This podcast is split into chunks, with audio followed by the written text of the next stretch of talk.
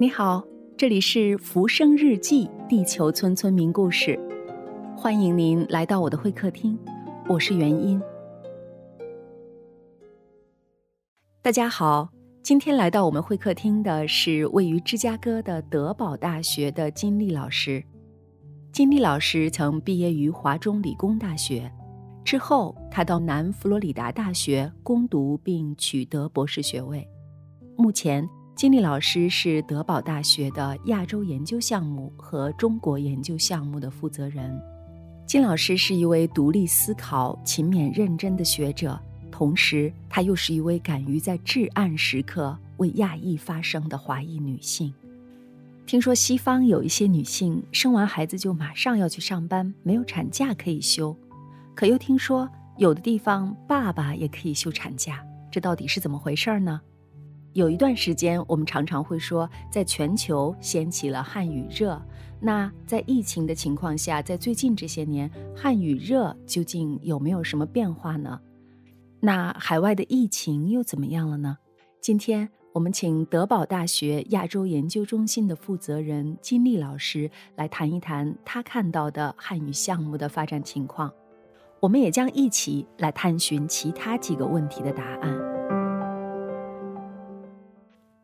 您上次接受这个访问是在三月份，到现在呢，就是新的总统上台以后的这几个月的时间，您觉得这个整个的社会状况，除了疫苗之外，社会状况有没有什么变化吗？对社会大的这种状况，我感觉是美国人觉得疫情离我们越来越远了。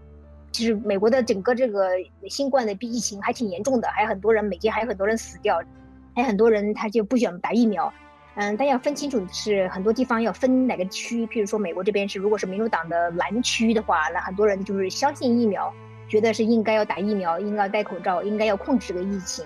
但如果是这个红区，如果是这个突然间忘记 Republican 共和党的区，对共和党区的人呢，他们反而就是不相信疫苗，觉得疫苗没用，然后也觉得戴口罩完全没有用。他们觉得那个硬性强加我们打疫苗、戴口罩，他们觉得就干涉他们自己个人自由。所以说。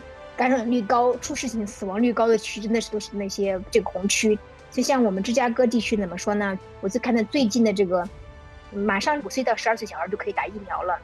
同时，是我看到我们目前在这边的这个传染率也也非常非常低，传染率非常低这样子的。是像我们大学里要求所有老师要打疫苗才能去学校上课。然后呢，如果你不打疫苗，你只能在网上上课这样子。或者是如果你们系里不开网课的话，那你就没工作做了。然后学生要到学校里去上课的话，就必须打疫苗，你必须要打打完两针疫苗。然后呢，如果你不想打疫苗，因为各种原因你不能打疫苗，或者你个人不想打疫苗，这样的话你就只能上网课。那很多时候，如果是系里没有这些网课来来给你上，那你就没课可上。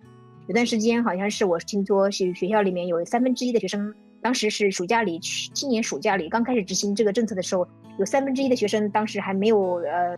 呃，至少没有提供这个疫苗的这种证据，然后学校里直接把他们上课的这个名单上去掉了，所以就是就是赶紧回去重新打补打疫苗啊，找这个证明啊什么之类的，最后大部分学生又回来了。嗯，所以我们的周围，我感觉至少是我周围接触的，在芝加哥地区周围这个大学这个区域，感觉是大家没有像以前那么紧张。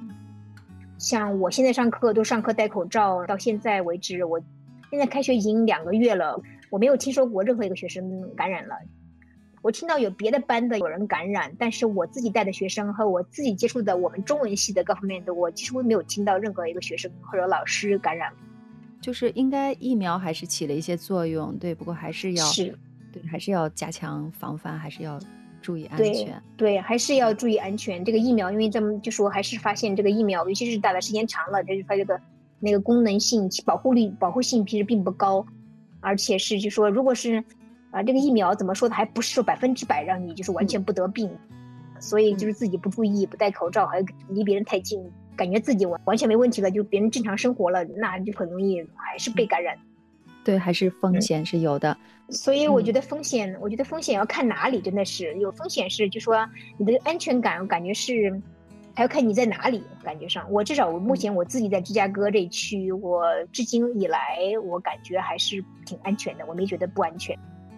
好的，谢谢。那回到刚才那个话题，您最开始的时候的工作是中文项目的负责人，然后之后呢是亚洲研究中心的主任。那在这个过程中间，您自己感受到的，比如就从汉语的学习美和对中国的兴趣，美国人在这个方面，在这么十几年有没有什么变化？海外的这种中文项目，包括中国研究这样的项目，您觉得在最近这些年来，它周围？面临的环境，还有它的招生情况都是怎么样的？就是中间会有一段时间，在国内我们经常会说，随着海外汉语热的兴起，怎么怎么样？这是很多年前我们的说法了。我觉得好像也不能一直这么说，可能会有一些变化。对，想听听您讲讲这方面的情况。好，这就说起来就话长了，这样子。汉语什么时候开始的？是从北京奥运会开始，然后一直持续到我觉得差不多就二零一五年。在那这期间呢，从二零零八年到二零一五年，我就知道汉语热到什么程度呢？就说很多大学里以前都不开这个中文教学的博士学位，后来很多大学就开了中文教学博士学位，专门培养学生将来到大学里当那个中文老师的这种博士学位。差不多我感觉是过了二零一五年以后，慢慢的汉语热就比较没有以前那么热了。然后是因为很多原因吧，那段时间好像是二零一五年以后呢。关系也越来越不好，然后美国国内经济情况也也不好，也不是也不是特别好。然后美国人美国学学生发现，嗯，学了中文之后到中国找机会其实并不多。刚开始大家都一窝蜂觉得哇，中国开放了，哪有很多机会？然后中国的市场这么大，那个时候中国已经是第二大经济体了。再过十年二十年，中国肯定超过美。那既然有这个前景是这样，大家都很愿意学中文。但是如果过了十年，他们发现学了这么长时间中文，发现那个工作机会我还是没有我想象那么多。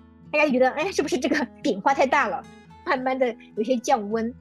过去两三年，我就发现我们的一年级这个新生入学率越来越低。我后来就发现，就是这不仅仅是我们自己专业的问题，而且是在美国全美高校，尤其是疫情期间，我们不知道是不是要跟这把这个跟这个疫情联系起来。但是因为中国也因为疫情，中国关闭了，就相当于中国也不允许外国游客去到中国境境内。中国对美国学生的这种吸引力，我感觉是越来越低了。一个美国国内的对华的这个情绪态度就越来越负面，也是因为各种美国舆论的鼓吹啊，这样子，还有一种贸易战啊，还有近几年来就是在世界上的外交上面一些事件，在媒体都会夸大的报道。媒体一报道，那尤其是中国现在是跟以前不一样了。以前中国还是说经济没有那么的引人注目，大家不关心你，无所谓你做什么事情。现在中国做个任何事情都马上就被媒体夸大，自己渲染一番。那这样如果是做出一小件事情跟美国这边的有冲突，马上就被媒体夸大十倍。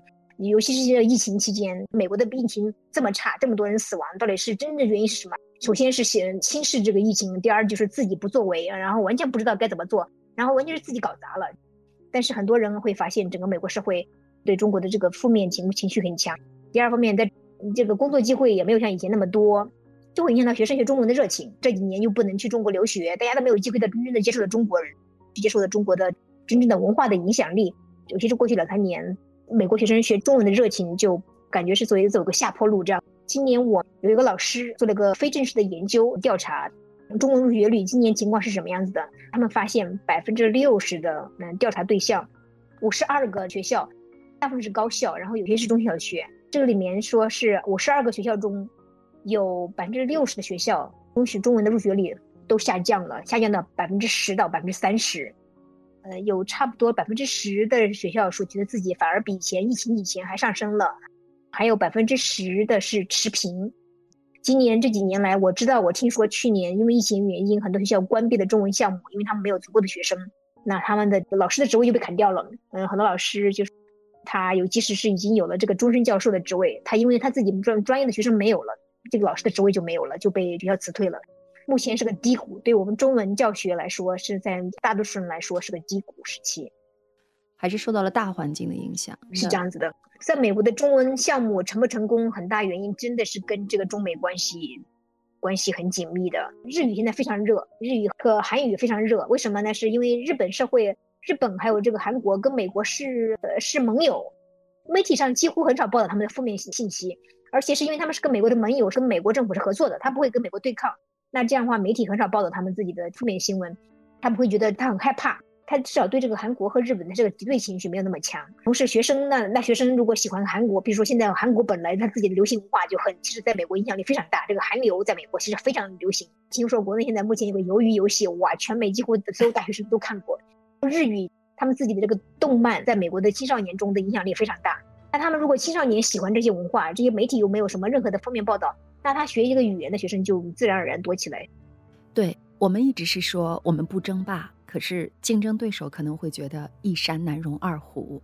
任何一个人，他是如果是美国人，自己在世界当世界老大当了一百年，然后突然有个人要跟他说，马上被别人煽风点火，说他 对再过十年他就把就美国踩踩到脚脚底下了，那美国人肯定慌了。那美国的政客是这样子的，美国政客就是他顺便要借这个机会来来煽动民民众的情绪。他说说我们要被中国超过，那么谁把中国打趴，那谁就是我们美国的那最伟大的领导。那很多人就借这种机会来把中国踩得越狠，他觉得自己在那个民众中的威望就越高，他会找个替罪羊，他能谁把这个替罪羊给给压下去，那就在选民的威望就越高一些。对对，特别是当他国内出现一些问题，找不到一个合理解释的时候，他更需要从外部来找这样一个替罪羊。是，对对对，所以中国一旦强硬起来，那美国更觉得是威胁性更高。嗯嗯。这些问题怎么说呢？是我生活中都经常要面对的问题。像这种入学率，我每天其实我们学校里面系里面开会，我每个学期都要看这个入入学率。所以我们每次看入学率，如果发现入学率有升降，都分析原因。时间长了，你不觉得这是很沉重的话题？觉得生活中的一部分。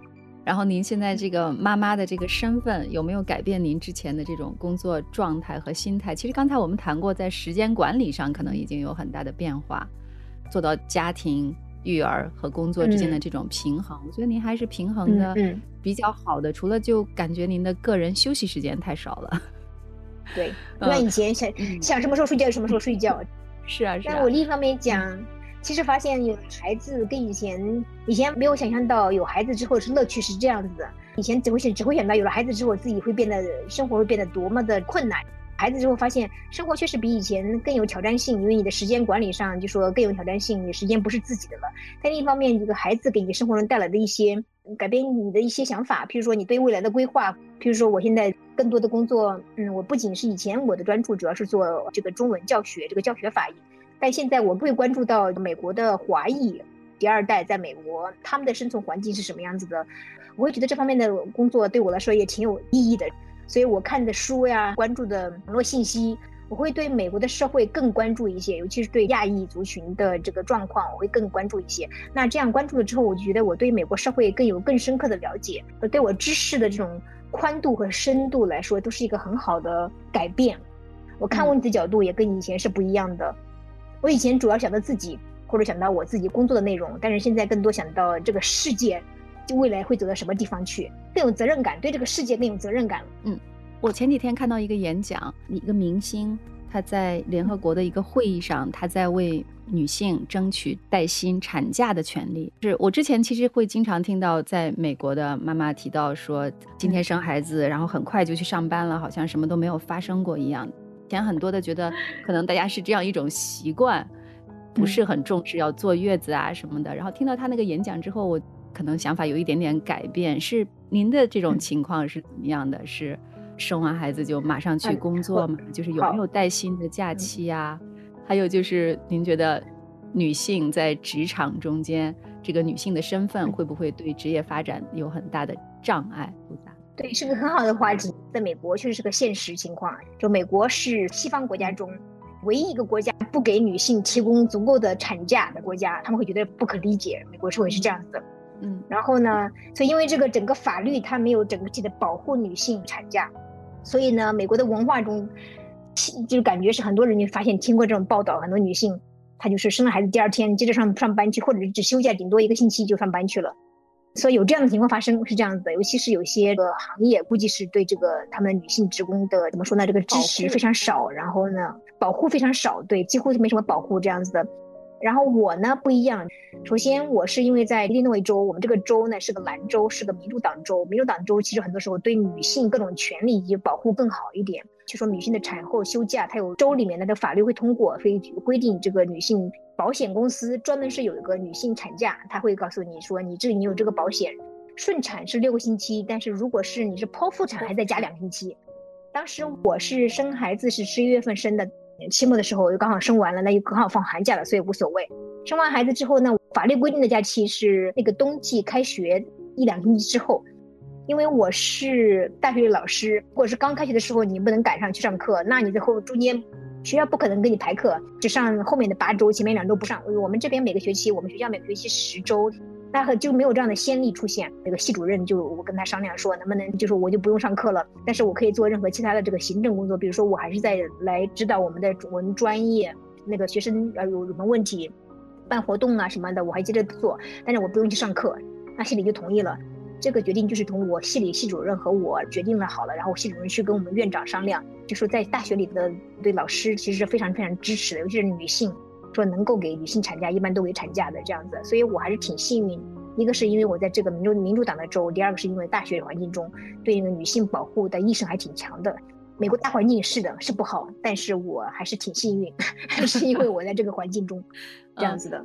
爸爸有没有假期？呃，北卡那边有一个爸爸没有假期。对，你在北卡，他们爸爸是有假期。爸爸有三个月，就是有一个老师爸爸，他有三个月的假期，我都特别三个月哦，对的，那很羡慕，那我很羡慕。对他也是在大学，我不知道是不是刚好也加上了一个那种寒假什么，对，反正他休了三个月。对，然后也就是那个学期刚好就不排课了。对对对，我们学校是这样子的：如果是爸爸在 depot 工作，在我们大学里工作，然后妈妈生孩子了，这个爸爸好像也能休六个星期的产假。这个我好像听说是最近的，最近几两年好像新出的一个政策。但因为我老公不是在我们学校大学工作，所以他没有产假。他们公司是就是美国典型的公司，公司的一般都很少给产假，所以大学还是相对宽松一点。对大学里相对于来说宽松一点。另一方面，我之前讲过，大学里自由开放，更注重女性的权利这样子，所以你跟他们争取一下，一般学校就会同意。并且美国这边很好玩一个事情是，只要有先例，你说你同事这么做的，那系主任就只好同意了，是这样。对，我觉得这一点很很好玩，是这样子。嗯，他就觉得在在逻辑上厚此薄彼，那就不成立。既然你的同事这么做，那你也这么做就没问题。所以有人帮你对对对。我们有，对我当时排课，我本来嗯冬天其实只教一门课这样子的，然后呢，当时那个学期就就让另外一个同事，大学很多课是这样子的，老师像我是这种 tenure track，就说是终身教授制的这样子的，就说是如果我需要有人帮我带门课，我可以直接去去录用别的老师来帮我带这门课，就教这一门课，这种的费用呢，就是按一门课给了这个这个老师的费用，这个一般。院里嘛，系里都有这样的预算，他会就说老师突然生病了，或者怎么样子，他都会有预算来临时找替补老师帮你代课，这个代课费都会有院里出。感谢您的收听，下一节我们将一起来听听金老师悟到的职场法宝。如果有外部力量，要不要用呢？欢迎您留下您的宝贵经验和建议。我是元音，再见。